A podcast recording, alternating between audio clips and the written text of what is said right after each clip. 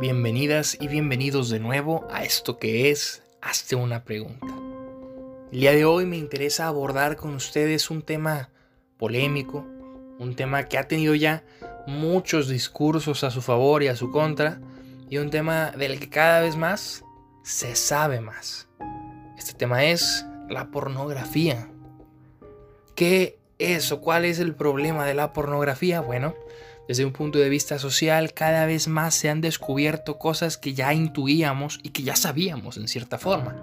Que es que algo que inició como podríamos decir un supuesto símbolo de liberación sexual, ahora se ha vuelto, o más bien se ha descubierto que siempre ha sido promotor de violencia, de abuso sexual, de violaciones, de machismo, de misoginia, que han difundido videos íntimos sin el consentimiento de las personas. Una industria totalmente manchada por escándalos. Y este supuesto símbolo de liberación se ha transformado en todo lo contrario, en el símbolo más grande de la opresión sexual. Y aquí es donde quiero recuperar el pensamiento de Byung-Chul Han en la agonía del Eros. Como pequeño paréntesis, si quieren ahondar más en la agonía del Eros capítulo por capítulo, los invito a ir a mi Instagram, arroba filosogeorge, y seguir los diálogos que he mantenido con Marcos Represas, filósofo, sobre la agonía del Eros, donde hemos ido paso a paso, capítulo por capítulo, desmenuzando el pensamiento de Han. Cerrando este cierre, este, esta pausa comercial, continúo diciendo que Byung-Chul Han lo que afirma es que lo más obsceno de la pornografía no es un exceso de sexo, no es un puritanismo como se manejaba anteriormente, no es ya un moralismo que diga que todo lo sexual está mal, no.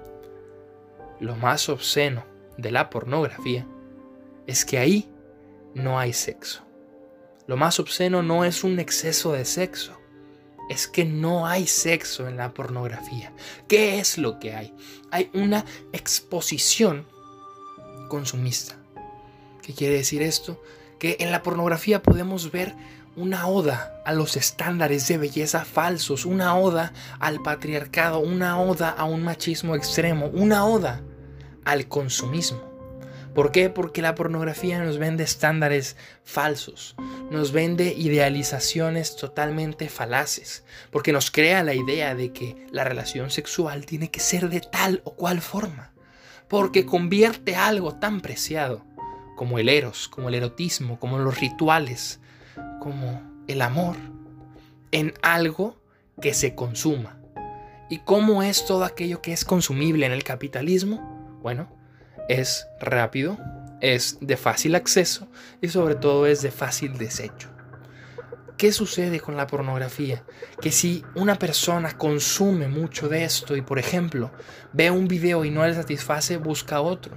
¿Qué pasa cuando llega a la vida real? Cree que las personas lo tienen que satisfacer. Porque el porno nos encierra en un narcisismo total. ¿Qué dice Byung-Chul Han que es el eros, el erotismo? Es un salir del yo para encontrarme con el otro. El eros no soporta el narcisismo. El eros pide generosidad, creatividad, es una entrega. ¿Y qué da la pornografía? Un encierro. Da un encierro en nosotros mismos, nos impide ver la realidad, es más, deforma nuestra percepción de la realidad, porque empezamos a ver todo como un objeto de satisfacción personal. Empiezo a erosionar al otro. Esto quiere decir no lo reconozco como persona, lo reconozco como objeto de consumo. Y de repente lo que es un ritual de seducción, paréntesis, entendiendo la seducción como, sí, esta parte ritual de querer conquistar, la creatividad que trae el amor, con respeto y sin imposición, no es lo que hoy en día se ha manejado por seducción por estos pseudo maestros que venden cursos sobre seducción que en el fondo no son más que técnicas machistas, misóginas de manipulación emocional. Eso no es la seducción. Cerrando el paréntesis, Han nos dice que lo que debería ser un ritualismo, algo prácticamente sagrado como el amor, como la intimidad, como el eros, se vuelve algo de fácil acceso. ¿Por qué?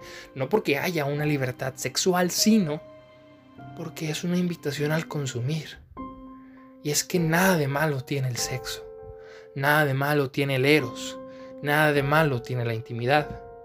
¿Qué es lo que podríamos decir negativo de todo este aspecto? La cosificación del otro.